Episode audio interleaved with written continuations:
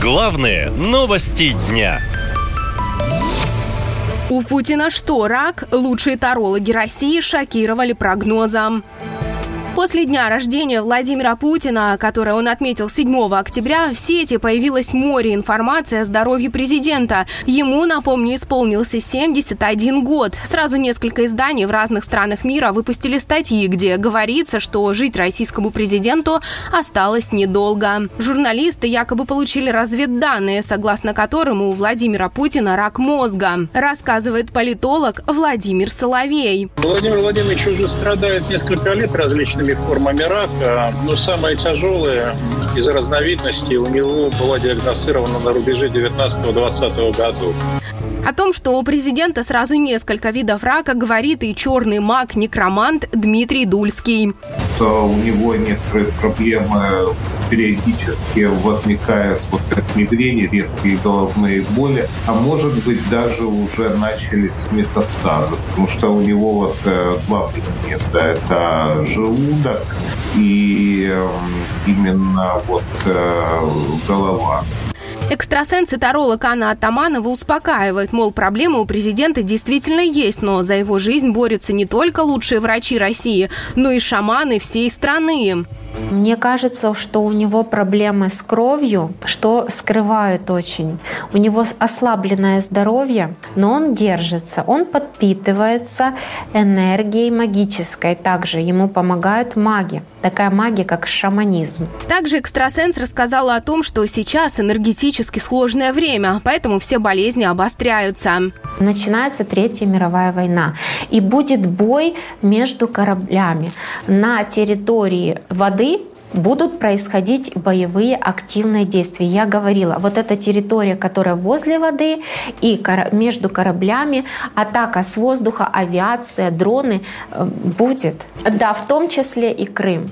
На ближайшее время там будет много смертей. И будет какая-то, какое-то происшествие, связанное с мостом. Вот, будут прилеты.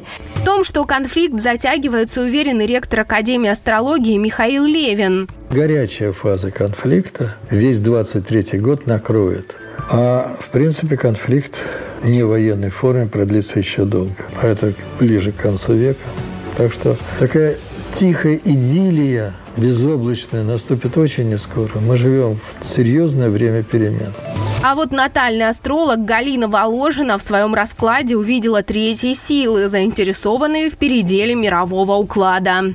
А здесь объединение коллективной воли на основании общих интересов, поэтому страны будут объединяться по разные стороны. В основном мир объединяется, конечно, на стороне Украины, но какие-то страны типа Китая, Ирана тоже имеют какие-то интересы общие и с Россией. Поэтому то, что сейчас происходит, оно не может продолжаться дальше. Это в первую очередь касается России, которые уже осенью ждут э, достаточно такие серьезные и внутренние события. И вообще они уже идут и будут нарастать. А астролог Дмитрий Питченко говорит, что в следующем году в России полностью поменяется власть. Российская Федерация вступает в принципиально новый для себя астрологический период. Принципиально новый. Это период правления Юпитера. Жизнь до Юпитера как бы и после это как бы две большие разницы. Вот в рамках страны я понимаю, что предыдущее как бы, ну, правительство, которое вот в период Марса и Раху правит нами, скорее всего, они, они ну, как бы не смогут войти в этот новый этап. И я также говорил о том, что скорее всего власть вот весной, летом сменится.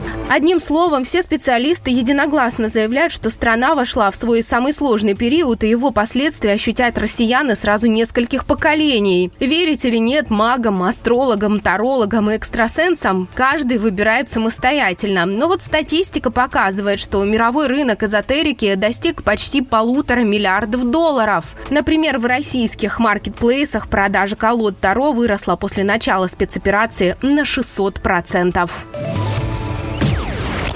Наша лента. Веселим, сообщаем, удивляем.